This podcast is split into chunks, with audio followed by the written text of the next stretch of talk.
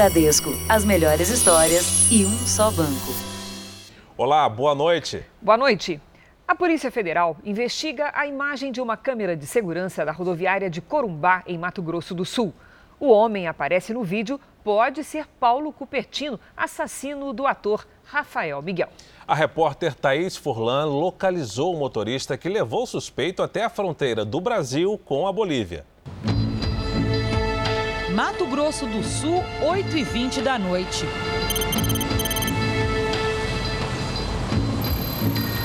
O homem de boné desembarca na rodoviária de Corumbá.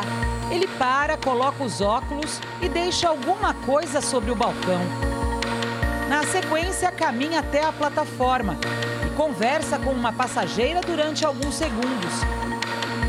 Logo depois, o homem sai carregando as duas malas. Ele parece ter pressa para encontrar um motorista. A polícia investiga se esse homem é Paulo Cupertino. A fisionomia muito parecida com a do assassino chamou a atenção. A polícia foi avisada e localizou o motorista de aplicativo que fez a corrida. Ele disse que o homem queria chegar logo na fronteira com a Bolívia e lá pegar um táxi com placa boliviana para entrar no país, sem passar pela fiscalização. Localizamos o motorista do aplicativo. No carro dele há uma câmera interna de segurança que registrou toda a corrida. O senhor me cobra quanto foi lá? 35. O homem de barba branca, comprida, de boné e óculos, questiona sobre o sinal de internet. Agora que eu vou ficar sem sinal de celular, vou, né? Vai, né? E logo mostra preocupação com autoridades na fronteira. Não, se o senhor me levar lá dentro, se pega. Eu não quero carro lá dentro. Mas eu fico com medo deles verem minha mala, entendeu? Durante o trajeto, o homem revela onde vai se hospedar na Bolívia. Onde agora? Não tem? Onde para chegar para Santa Cruz? Eu na fazenda. Santa Cruz de la Sierra fica a 657 quilômetros da fronteira com o Brasil. Um trajeto que dura 9 horas e 40 minutos de ônibus. A cruzar essa fronteira. Né? Enviamos um trecho dessa gravação para um parente de Cupertino, que disse que a voz é muito parecida com a dele. As imagens do homem estão sendo investigadas pelas polícias civil e federal de Corumbá.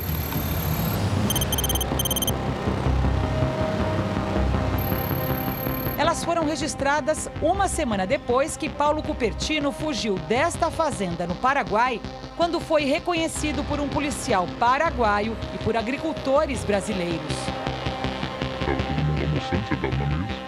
Cozinheira tem um irmão dela que é policial. E ele estava de férias, ele estava em paisano e eles estavam tudo almoçando.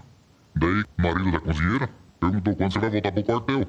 Ele falou, vou voltar pro quartel tal dia. Nisso ele levantou a cabeça, deu uma olhada pro, pra cozinheira, né? Aquele dia em diante, ninguém mais viu ele, abaixou a cabeça, acabou de comer tranquilo ali. Sumiu. O assassino do ator Rafael Miguel e dos pais dele fugiu de lá com o piloto Alfonso Helfenstein. Alfonso é foragido da justiça e já foi condenado por tráfico de drogas. Segundo os investigadores, ele tem conexões na Bolívia. Autoridades bolivianas já foram notificadas pela polícia brasileira e tentam agora rastrear o paradeiro deste homem para descobrir se ele é mesmo Paulo Cupertino. Enquanto a confirmação não chega, policiais do Brasil e do Paraguai continuam as buscas e investigam todas as pessoas que possam ter dado cobertura a Paulo Cupertino nesses 18 meses de fuga. O que a gente tá, tá deixando claro para todo mundo é que quem estiver dando guarida, o auxílio para ele, vai ser responsabilizado. E a gente também quer, quer deixar claro que tem pessoas que não estão tendo consciência do tamanho criminoso que ele é. Veja agora outros destaques do dia. Projeto que protege teto de gastos fica para o ano que vem. Governo prepara a medida provisória para centralizar a vacinação. São Paulo proíbe venda de bebidas após as 8 da noite em bares e restaurantes. Laboratórios vão misturar vacinas de Oxford e Sputnik para testar eficiência. Na série especial, o avanço da facção paulista no tráfico de drogas do Rio de Janeiro.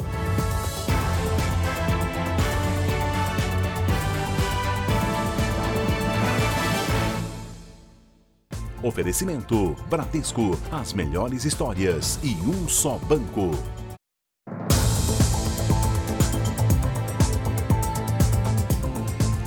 Foi preso no Ceará um homem suspeito de fazer parte de um grupo de milicianos no Rio de Janeiro. Segundo a polícia, foi com a ajuda da quadrilha que ele conseguiu se esconder no Nordeste depois de abusar de uma criança e assassinar duas testemunhas do crime. Francisco Alves Marques Júnior se escondeu no Ceará com a ajuda da milícia carioca, comandada por Wellington da Silva Braga, o ECO, um dos criminosos mais procurados do Rio. A prisão dele aconteceu em Fortaleza depois de nove meses de uma investigação que começou no Rio de Janeiro, para onde ele foi trazido nesta sexta-feira.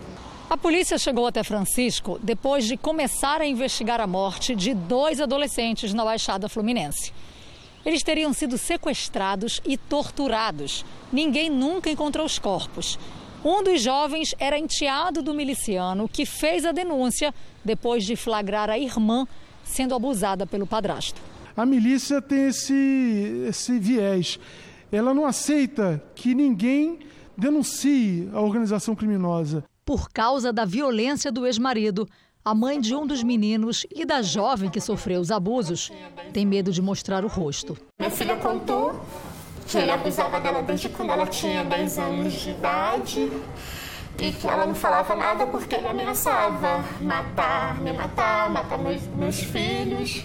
Ela conta que foi retirada de casa por homens armados logo depois que o filho procurou a polícia. Eles eram muito ligados, dois. É um pedaço de mim que, que eu não sei onde tá. Isso não é justo. Se mataram. Eu tenho direito de enterrar. A polícia da Bahia investiga dois casos suspeitos de feminicídios que ocorreram nas últimas 24 horas. Em um deles, os investigadores conseguiram imagens que mostram uma estilista correndo do ex-namorado antes de ser morta. No outro caso, que foi hoje, o prefeito de uma cidade do interior foi encontrado morto junto com a mulher dentro de um apartamento em um bairro nobre de Salvador. O casal foi localizado por vizinhos que ouviram os disparos. Os corpos estavam em um dos quartos de um apartamento de luxo que o casal usava quando ficava em Salvador. Raimundo da Cruz Bastos, conhecido como Pompilho, era prefeito de Conceição da Feira, que fica a pouco mais de 100 quilômetros da capital. Ele e a primeira-dama, Elba Rejane Silva, eram casados há 15 anos e estariam em processo de separação. Vizinhos contaram que a porta do apartamento estava aberta. Quando os investigadores entraram no imóvel, encontraram uma arma no chão, perto do corpo do prefeito. A polícia investiga se Raimundo cometeu um feminicídio e depois se matou. Elba Rejane Silva se recuperava de uma cirurgia. Raimundo Bastos deixaria a prefeitura no próximo dia 31, depois de oito anos no cargo. O crime aconteceu um dia depois da morte da estilista Tatiana Fonseca, em outro bairro nobre de Salvador. Câmeras de segurança mostram o momento em que ela foi atacada pelo ex-namorado, João Miguel Pereira Martins, quando passeava com o cachorro. João se matou depois de atirar em Tatiana. O corpo da estilista foi enterrado nesta sexta-feira no interior da Bahia. O Jornal da Record traz os números de hoje da pandemia. Segundo o Ministério da Saúde, o país tem 6 milhões 836 mil casos de Covid-19 e hoje os mortos passaram de 180 mil. Foram 672 registros de mortes nas últimas 24 horas. E também entre ontem e hoje, quase 23 mil pessoas se recuperaram. No total, já são 5 milhões 954 mil pacientes curados e 701 mil seguem em acompanhamento.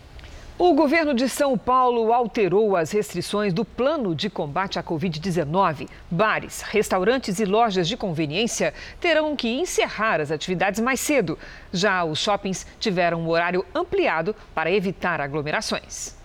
Restaurantes e lojas de conveniência devem fechar as portas às 10 da noite. Bares, duas horas mais cedo, às 8. E todos estão proibidos de vender bebidas alcoólicas a partir das 8. A decisão foi anunciada hoje pela Secretaria Estadual de Saúde de São Paulo. As novas medidas para conter o avanço da Covid-19 no estado valem para serviços não essenciais. Os horários de funcionamento de estabelecimentos que vendem bebidas alcoólicas foram reduzidos para evitar aglomerações à noite, quando o movimento é maior. A determinação para shoppings foi inversa. O horário foi ampliado para 12 horas para dissipar os frequentadores. Bares e restaurantes vão precisar aferir a temperatura dos clientes na entrada e disponibilizar álcool em gel. Os estabelecimentos devem funcionar com até 40% da capacidade. Mesas com distanciamento de um metro e meio e, no máximo, seis pessoas em cada uma delas. Está proibido também a permanência de clientes em pé. As medidas vão durar 30 dias a partir da meia-noite de hoje. A Associação dos Bares de São Paulo não gostou. Essa restrição é de tal forma violenta que fica mais barato você fechar o estabelecimento, dispensar os funcionários, do que você tentar funcionar. Segundo o governo de São Paulo, as restrições foram definidas com base na mudança do perfil etário de pacientes com Covid-19. Nas últimas três semanas, a idade dos pacientes que deram entrada nos hospitais com a doença caiu em 20 anos, entre 30 e 50 anos de idade.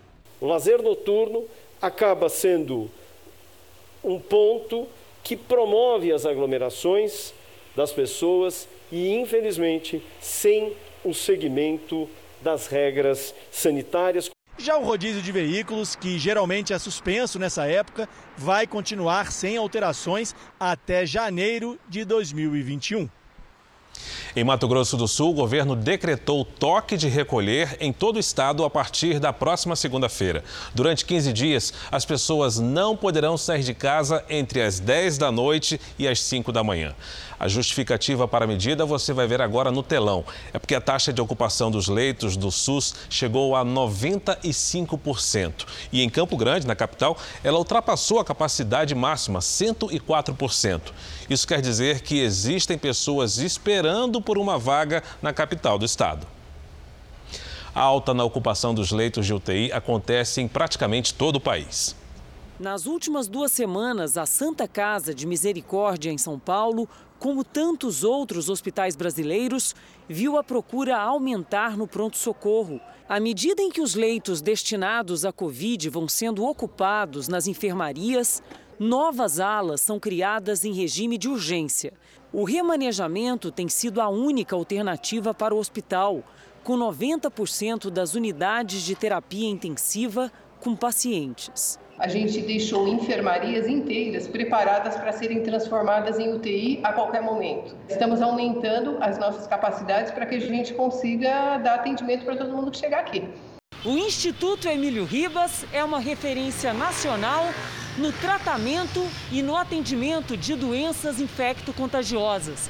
Por isso, a ocupação aqui é sempre alta.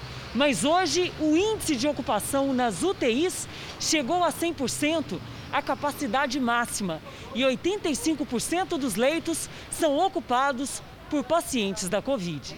É muito importante que a gente entenda a dinâmica é, da infecção e dos leitos, porque é, se a gente tiver uma quantidade de, de, poucos de leitos e uma quantidade crescente é, de casos que necessitam de UTI, uma hora essa conta pode não fechar.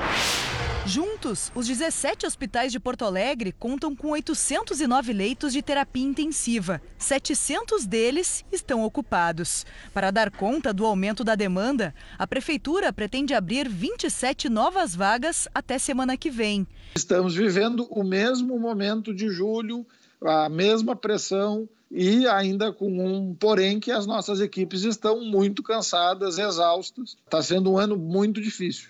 Um exemplo é este hospital particular. Quem chega aqui com sintomas de coronavírus não é atendido. Apenas casos graves passam por avaliação. O hospital resolveu fechar a emergência devido à superlotação. Todos os 63 leitos de UTI estão ocupados há quase um mês. Quem precisa de tratamento intensivo é encaminhado para outra unidade de saúde. Em Salvador, a ocupação das UTIs para tratamento da Covid vem crescendo desde a segunda quinzena de novembro. Hoje, 77% dos 402 leitos para a doença estão ocupados. Este hospital do SUS é o maior em número de vagas de UTI para adultos na Bahia. Só para a Covid são 118 leitos. Logo no início do mês, chegou a alcançar 100% de ocupação. Agora está em 92%, o que ainda preocupa e muito a equipe médica da unidade. É uma doença que você imaginava que poderia estar nesse momento já sob controle, não. A gente está enfrentando um momento mais crítico, com um número de casos aumentando de maneira muito acelerada. A Santa Casa é um dos principais hospitais públicos de Belo Horizonte.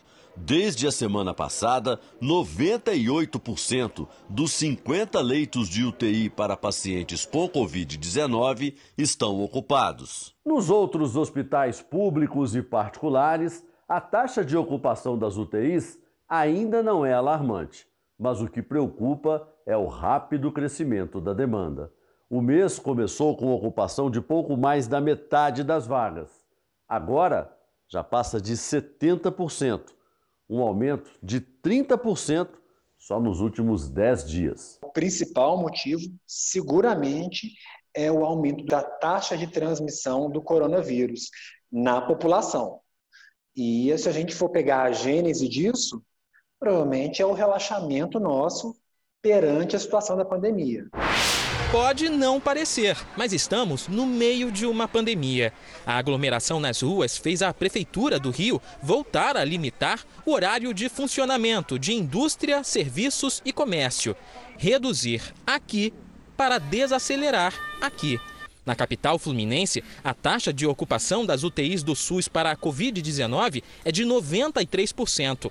Na rede estadual, 74% dos leitos para tratamento intensivo estão ocupados. O avanço do coronavírus também acendeu o alerta máximo na rede privada do Rio. A lotação das UTIs atingiu 98%. A preocupação é ainda maior com os municípios da região dos lagos, um dos principais destinos dos cariocas nas festas de fim de ano. Por lá, já não há mais vagas. Se a gente continuar nesse nível de contágio, a gente não vai conseguir sustentar é, é, essa demanda. Veja a seguir. Governo prepara medida provisória para centralizar a vacinação. E na série especial, como a facção criminosa paulista recruta novos integrantes para avançar no domínio do tráfico de drogas no Rio.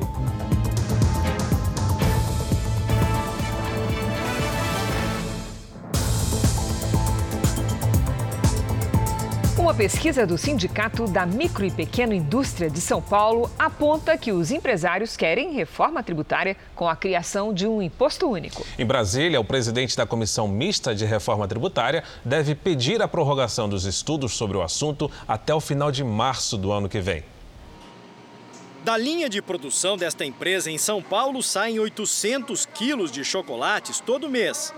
Quem vê a fábrica funcionando não imagina como o começo, quase 30 anos atrás, foi difícil. E me vi sem emprego e precisei buscar, buscar um meio para sustentar os, os, filhos. Apareceu essa, esse negócio e eu, como é que fala, me joguei de cabeça. Com o tempo, a Paula foi aprendendo a melhorar as receitas e a tocar o negócio. E a empresa conquistou o mercado e ficou 10 vezes maior. Criar produtos novos, saber o que os consumidores querem comprar é o mais importante para a empresa continuar crescendo. Mas não é o que dá mais trabalho, né, Paulo, no dia a dia? O que é mais complicado? É, com certeza. O mais complicado é controlar toda essa quantidade de impostos que a gente tem para pagar. Mesmo tendo um contador que faça toda a parte de escrituração, a empresa e o dono da empresa tem como obrigação controlar isso. E a gente, em torno de 30% do meu tempo, eu gasto com isso. Impostos federais, estaduais, municipais. A necessidade de simplificar o sistema tributário no Brasil é consenso há muito tempo. No início do ano, o Congresso instalou uma comissão para discutir a PEC número 45, proposta de emenda constitucional que prevê redução de impostos. A principal mudança é juntar cinco tributos sobre consumo, como ICMS e ISS, em apenas um. Há também outro projeto que propõe uma mudança maior, a existência de um imposto único de 2,5% cobrado em todas as operações de compra e venda. Em uma pesquisa do Sindicato das Micro e Pequenas Indústrias, 56% dos empresários ouvidos consideraram esta ideia ótima ou boa. o que significa simplificação, desburocratização e não tem uh, prazo de transição. Ele demonstra que não haverá aumento de carga tributária em nenhuma cadeia produtiva. Para este advogado tributarista, a substituição de cinco impostos por um, prevista na PEC 45, já seria uma mudança muito eficiente. Na medida em que as empresas têm uma diminuição de custo em relação a essa complexidade tributária, também ela pode direcionar esse dinheiro para investimentos, enfim, também incentiva que empresas de fora venham investir no Brasil. O secretário especial da Cultura, Mário Frias, sofreu um princípio de infarto e foi internado em Brasília. Após se sentir mal, Mário Frias foi encaminhado ao Hospital Santa Lúcia, na Asa Norte, em Brasília. O secretário passou por um procedimento de cateterismo. Ele está no cargo desde julho, quando substituiu a também atriz Regina Duarte. A Câmara dos Deputados da Argentina aprovou hoje um projeto de lei que legaliza o aborto. O texto foi debatido por 20 horas e só foi aprovado na madrugada. Foram 131 votos a favor, 117 contra. O projeto segue agora para o Senado, mas ainda não tem data marcada para a votação. Se virar lei, o aborto será permitido no país até a 14ª semana de gestação. Veja a seguir: atleta de esportes radicais é preso suspeito de envolvimento com rede de exploração sexual. Na série especial, a Sala da Droga, mantida em sigilo no Rio. No total, são 21 toneladas.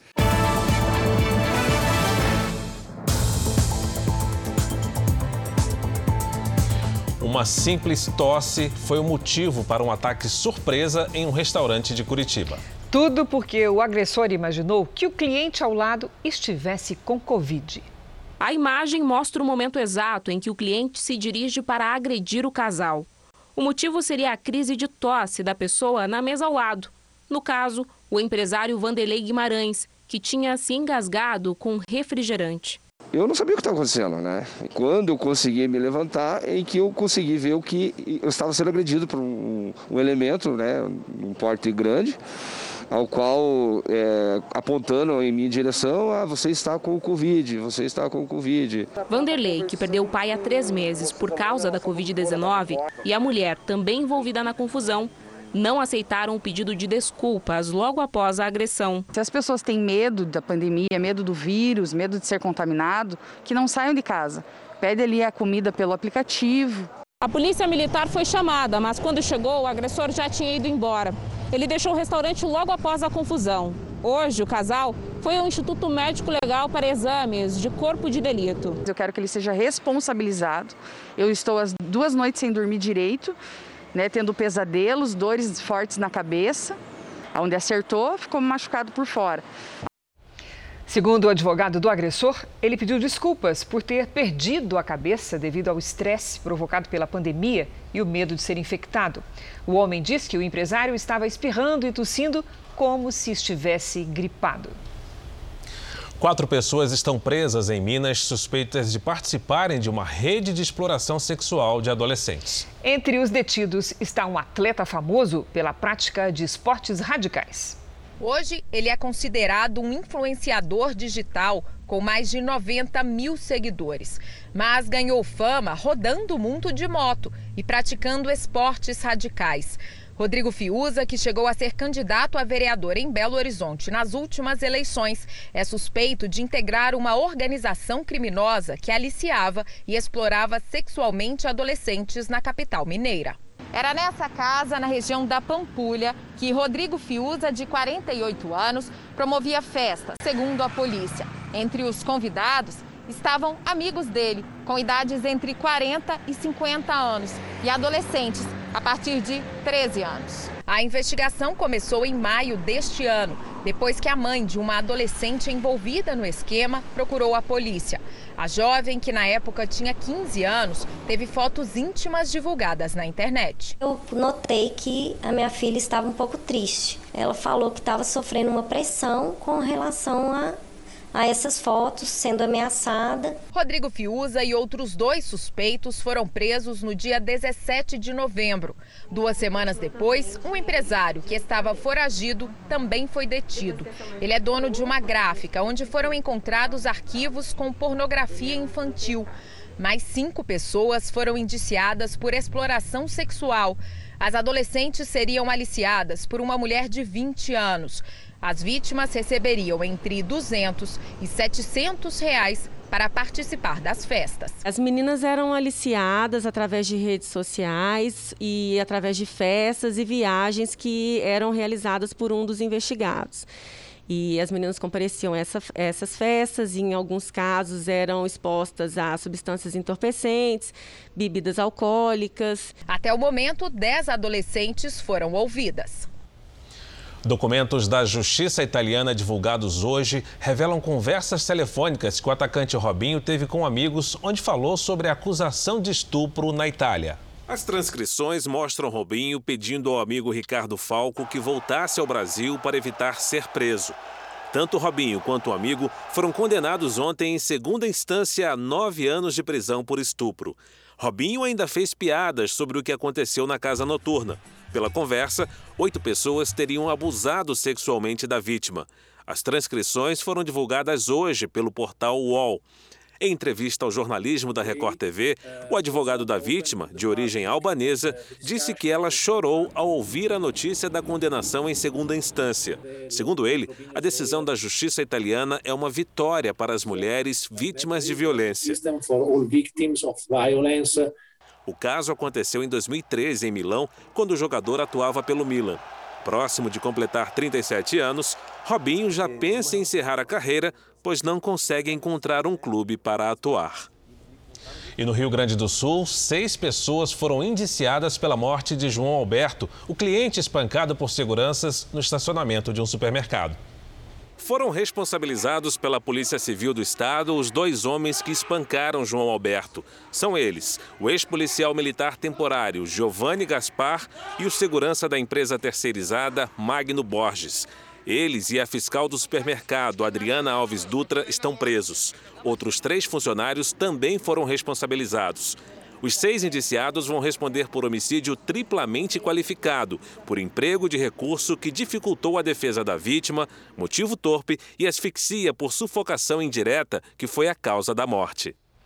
Dois irmãos foram resgatados hoje após um naufrágio no norte de Santa Catarina. O incidente aconteceu no canal da Baía da Babitonga. Os dois irmãos estavam de coletes salva-vidas e conseguiram flutuar nos destroços do barco até serem retirados da água em um cesto pelo helicóptero Águia. Eles receberam atendimento dos paramédicos da Polícia Militar e passam bem. O ministro da Economia, Paulo Guedes, afirmou hoje na Câmara dos Deputados que uma campanha de vacinação em massa contra a Covid-19 custará cerca de 20 bilhões de reais. O governo prepara uma medida provisória para centralizar a imunização. Hoje, a guerra de narrativas pela compra da vacina ganhou novos capítulos. Depois de se encontrar com o ministro da Saúde, Eduardo Pazuello, o governador de Goiás, Ronaldo Caiado, escreveu em uma rede social que o governo iria editar uma medida provisória que vai tratar da centralização e da distribuição igualitária das vacinas. Segundo Caiado, toda e qualquer vacina registrada, produzida ou importada no país será requisitada, centralizada e distribuída aos estados pelo Ministério da Saúde. Nenhum estado vai fazer politicagem e escolher quem vai viver ou morrer de Covid. O recado foi diretamente para o governador de São Paulo, que marcou para o dia 25 de janeiro o início da campanha de vacinação no estado. O ministro da Saúde não falou diretamente sobre a medida provisória, mas afirmou que vai comprar qualquer vacina que tenha certificação da Anvisa. Determinei hoje reuniões em Brasília para que nós buscássemos os recursos necessários para a compra de todas as vacinas, para vacinar todo o nosso povo. O nosso Plano Nacional de Imunização, ele é nacional. Nenhum estado da federação será tratado de forma diferente. Nenhum brasileiro terá vantagem sobre outros brasileiros. Na terça-feira, o Instituto Butantan vai entrar com um pedido de registro na Anvisa. Hoje, no fim da tarde, durante uma audiência pública virtual no Senado, o ministro da Economia falou sobre os custos de uma campanha de vacinação. Fomos partir para uma campanha agora de vacinação em massa, devem ser mais ou menos uns 20 bilhões. Se existe essa vacina, nós temos que buscar onde tiver e não vai ser por falta de recursos que nós vamos deixar de cumprir essa obrigação. Pelas redes sociais, o governador de São Paulo, João Dória, comentou a proposta de medida provisória para centralizar a vacinação. Para ele, os brasileiros esperam pelas doses da vacina, mas a União demonstra dose de insanidade ao propor uma medida que prevê o confisco de vacinas. Esta proposta, segundo Dória, é um ataque ao federalismo. Vamos cuidar de salvar vidas e não interesses políticos. Uma notícia inusitada envolve duas das vacinas mais promissoras em testes contra a Covid-19. A de Oxford, produzida pela farmacêutica AstraZeneca, será testada em combinação com a vacina russa Sputnik V, produzida pelo Instituto Gamaleya. A ideia dos cientistas é aumentar a eficácia e também a duração da imunização. No lugar de apenas uma vacina, a ideia agora é combinar duas. A sugestão de pesquisadores da Rússia que desenvolveram a Sputnik V foi aceita pelo laboratório AstraZeneca, responsável pela vacina de Oxford. Os testes dessa combinação devem começar ainda este ano. As duas vacinas foram desenvolvidas com tecnologias semelhantes. A vacina de Oxford, que também está sendo testada no Brasil, apresentou uma média de eficácia de 70%.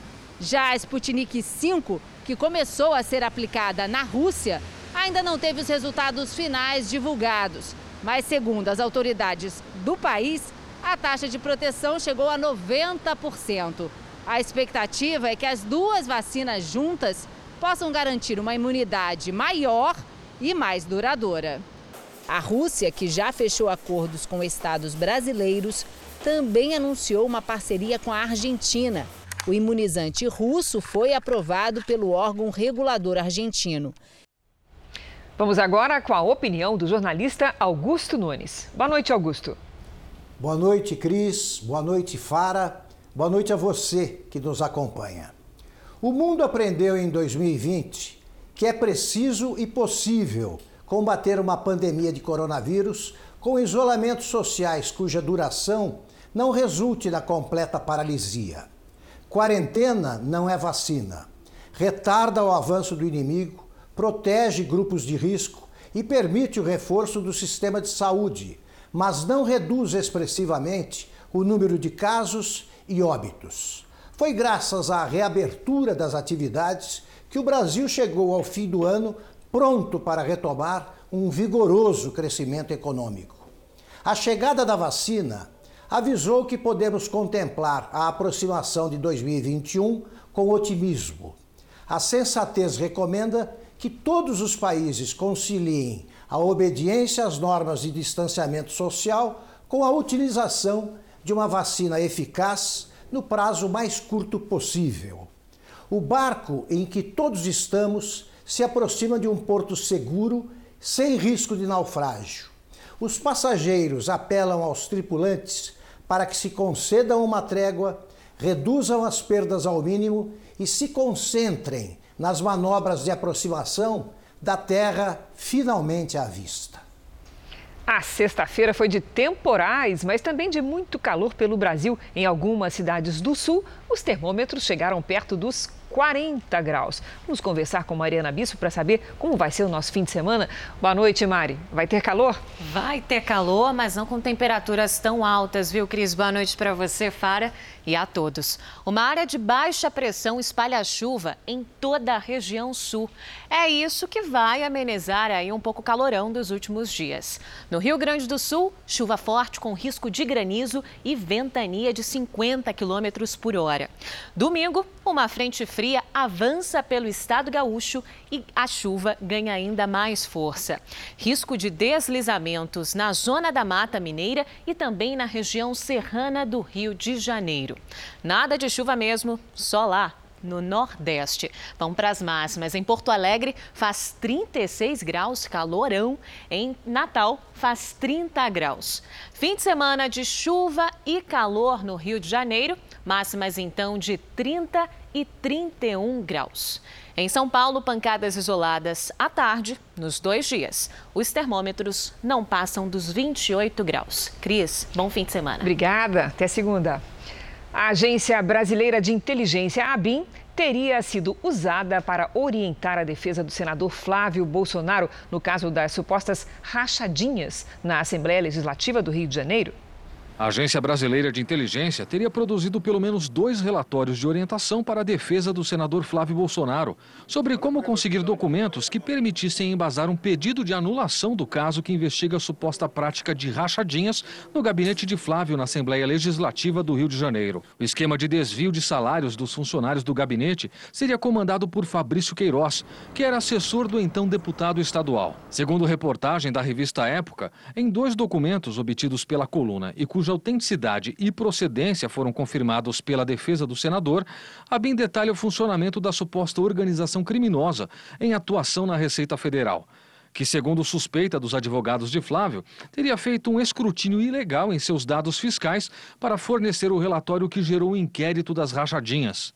A revista afirma que os relatórios foram enviados em setembro para Flávio e que contrastam com uma versão do general Augusto Heleno, ministro-chefe do Gabinete de Segurança Institucional, que afirmou publicamente que não teria ocorrido a atuação da inteligência do governo após a defesa do senador levar a denúncia a Jair Bolsonaro e a Alexandre Ramagem, diretor da BIM, em 25 de agosto. Em outro trecho, a reportagem diz que o primeiro contato de Alexandre Ramagem com o caso foi numa reunião no gabinete de Bolsonaro em 25 de agosto, quando recebeu das mãos das advogadas de Flávio uma petição solicitando uma apuração especial para obter os documentos que embasassem a suspeita de que ele havia sido alvo da Receita. Ramagem ficou com o material, fez cópia e devolveu no dia seguinte a Luciana Pires que voltou ao Palácio do Planalto para pegar o documento, recebendo orientação de que o protocolasse na Receita Federal. A participação da BIM, a partir daí, seguiria por meio desses relatórios enviados a Flávio Bolsonaro, com orientações sobre o que a defesa deveria fazer. Um dos relatórios, segundo a publicação, descreve as dificuldades para obtenção de pedidos à Receita Federal. Também existem acusações contra servidores em razão dessas dificuldades. Vários trechos falam em substituição de postos na Receita Federal e na Controladoria Geral da União. Em um deles, o relatório citado pela revista traria a seguinte recomendação: a BIM, comandada pelo delegado da PF, Alexandre Ramagem, sugere que Bolsonaro demita Waller Júnior da Corregedoria Geral e coloque no lugar dele um policial federal. Neste caso, basta ao 01 Bolsonaro comandar a troca de Gilberto Aller por outro CGU isento, por exemplo, um ex-PF, de preferência um ex-corregedor da PF de sua confiança. A reportagem termina com supostas soluções sugeridas pela BIM. O trecho final diz que o relatório sugere neutralização da estrutura de apoio, a demissão de três elementos-chave dentro do grupo criminoso da Receita Federal. E cita os nomes de três servidores: corregedor José Barros Neto, o chefe do escritório de inteligência da Receita no Rio de Janeiro, Kleber Homem, e o chefe do escritório da Corregedoria da Receita no Rio, Cristiano Paes. Partidos de oposição reagiram à denúncia de envolvimento da ABIN na defesa de Flávio Bolsonaro e afirmaram que irão à Procuradoria-Geral da República pedir para que o caso seja investigado. A Procuradoria-Geral da República aguarda as denúncias para definir se existem indícios de possíveis práticas de crime de improbidade administrativa e contra a administração, além de desvio de finalidade dos órgãos de governo para fins particulares. Segundo fontes ligadas ao procurador Augusto Aras, uma notícia-crime pode ser aberta para investigar o caso no Supremo Tribunal Federal. A advogada do senador Flávio Bolsonaro, Luciana Pires, não quis se manifestar sobre o caso. O gabinete do senador também não se pronunciou. Em nota, o Gabinete de Segurança Institucional, que comanda a BIM e é chefiado pelo general Augusto Heleno, diz que não realizou qualquer ação decorrente, por entender que, dentro das suas atribuições legais, não lhe compete qualquer providência a respeito do tema. O sindicato que representa os auditores fiscais da Receita Federal afirmou que, se as informações divulgadas se confirmarem, o fato é inaceitável e não se pode admitir que um órgão de governo busque interferir num órgão de Estado, protegido pela Constituição, sugerindo afastamentos de servidores públicos. A Receita Federal não vai se manifestar sobre o assunto. Alexandre Ramagem e o corregedor José Barros Neto também não vão comentar a denúncia. O projeto da PEC emergencial, que limita as despesas do governo e protege o teto de gastos, ficou para o ano que vem. O relator da proposta, senador Márcio Bitar, desistiu de enviar o texto para análise do Congresso. Ele alegou que a proposta será melhor debatida no ano que vem, tão logo o Congresso Nacional retome suas atividades e o momento político se mostre mais adequado. A PEC emergencial define ações para garantir que os gastos não subam além do limite imposto por lei. Entre elas, possibilidade de redução de 25% da jornada do servidor com adequação dos salários, corte na promoção de funcionários, de reajustes e criação de cargos, suspensão de despesas e benefícios tributários.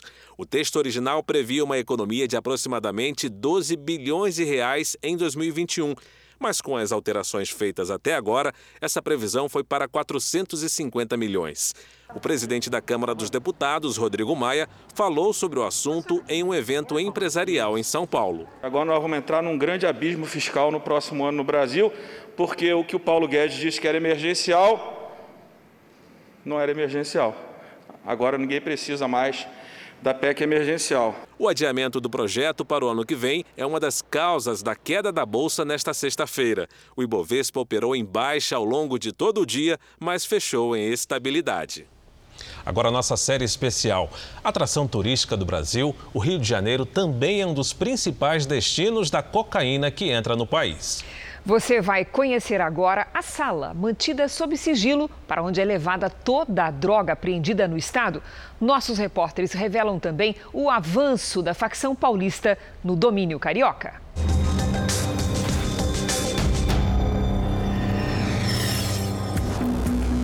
Onde tem drogas, tem armas. É a lógica do crime organizado o dinheiro arrecadado com o tráfico compra o arsenal que protege esse mercado. Assim é o Rio de Janeiro, um dos maiores polos de consumo de drogas do país e ponto estratégico para a distribuição de entorpecentes para o resto do mundo. Nesse cenário, as apreensões são feitas a toneladas. E mesmo durante a pandemia, nunca se apreendeu tanta droga. 10 toneladas em 2020, apreendidas pelas polícias militar e civil. Do chão ao teto, já não há mais espaço. Pela primeira vez, uma emissora de TV foi autorizada a entrar aqui. São 70 metros quadrados reservados a guardar a principal fonte de renda do crime organizado. Cada embalagem dessa representa uma investigação, uma apreensão de droga feita em alguma comunidade na cidade do Rio de Janeiro. Nessa sala existem centenas de sacos e aqui tem de tudo. Tem tabletes de maconha, cocaína e também pedras de crack. No total são 21 toneladas. Apreensões que foram feitas esse ano e que aguardam autorização da justiça para serem incineradas. Destino igual terá essa apreensão no porto do Rio de Janeiro. O carregamento de cocaína estava escondido em sacos de minério de ferro. A carga veio de Minas Gerais, 800 quilos de droga, destino Bélgica. Os portos passaram a ser, sim, uma, uma porta de saída de drogas para a Europa, principalmente, pela facilidade de colocação de grandes quantidades de droga numa única partida. Né? Normalmente, quando a gente faz apreensão, a gente trabalha com sempre uma média de meia tonelada até uma tonelada e meia de droga, enquanto numa operação num aeroporto, geralmente você pega apenas uma quantidade de 30 quilos, 20 quilos. Disfarçada em cargas que rodam pelo país ou escancarada. Só esse ano, a Polícia Rodoviária Federal conseguiu interceptar e apreender 15 toneladas no estado. Um trabalho que muitas vezes começa com uma blitz de rotina. As respostas suspeitas dos motoristas abordados se transformam em informação e vêm parar nessa sala. Carros passam a ser monitorados e interceptados em algum outro ponto do país. A gente às vezes aborda um veículo que identifica que ele pode ter um compartimento preparado para transportar droga e às vezes naquele momento a gente não acha, mas a gente consegue às vezes abordar ele posteriormente e fazer essa apreensão. E o serviço de inteligência tornou mais eficiente as ações da Polícia Rodoviária Federal.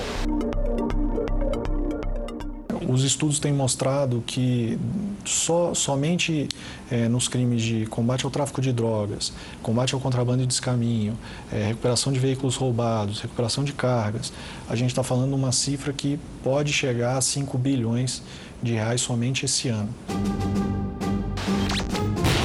Tática de guerra e treinamento em campo inimigo. As construções estreitas simulam as comunidades cariocas. É aqui que a Polícia Rodoviária Federal forma grupos de elite para ações contra o crime. Isso permite que o nosso policial tenha uma capacidade e desenvolva habilidades que são necessárias para situações específicas onde a complexidade ou a periculosidade do enfrentamento requer. Nós precisamos de equipamentos de alta qualidade para que o nosso policial tenha condições de fazer frente à atuação contra o crime e de uma forma eficaz e sem colocá-lo em risco. As autoridades federais identificaram mais um problema a facção criminosa que nasceu nos presídios em São Paulo avança no estado do Rio. Um relatório da Polícia Federal detalha o plano de expansão do PCC. O Rio de Janeiro aparece no topo da lista dos criminosos paulistas, como mostra essa mensagem num celular apreendido. A investigação indica que a quadrilha já estaria presente em quatro presídios, três no complexo de Jericinó. E tenta recrutar novos integrantes, como comprovam escutas telefônicas autorizadas pela Justiça. E aí, parceiro? Vamos na bala lá pra ver como é que consegue cadastrar o moleque lá? Fala, do. Não é, só, não é mais cara cadastrar, não. Agora é só o vulgo, a codificação e o nome do parceiro. O mesmo documento reforça que a organização criminosa de São Paulo já tem 74 filiados no Rio, metade atrás das grades. Em grupos de mensagem, controlam as armas e munição dentro dos presídios. Os que estão em liberdade se espalharam pela zona oeste da capital e em cidades perto da divisa com São Paulo. O objetivo do PCC é algo muito maior não interessa para ela dominar apenas comunidades. Ela quer eliminar intermediários. Ela necessita afirmar posição no Rio de Janeiro para que ela possa escoar o tráfico internacional de drogas e garantir um outro mercado consumidor. O território vizinho é, na verdade, sinônimo de cifras bilionárias. Existem estudos do governo federal que apontam que a atividade do tráfico movimenta por ano algo em torno de 17 bilhões de reais. O controle do tráfico de drogas no Rio de Janeiro, por enquanto, não mudou. As autoridades vigiam os passos do crime organizado, que já ultrapassou divisas, mas permanece longe dos morros cariocas. Essa facção de São Paulo vindo para o Rio, ela de cara tem quatro inimigos que são inimigos muito violentos. Ela tem uma ação da polícia aqui constante no Rio de Janeiro também. É uma missão muito difícil, porque o Rio de Janeiro ele é diferente de outros estados, até em função das condições geográficas do Rio de Janeiro. Então isso dificulta muito que uma facção venha de fora e consiga alargar os seus horizontes aqui.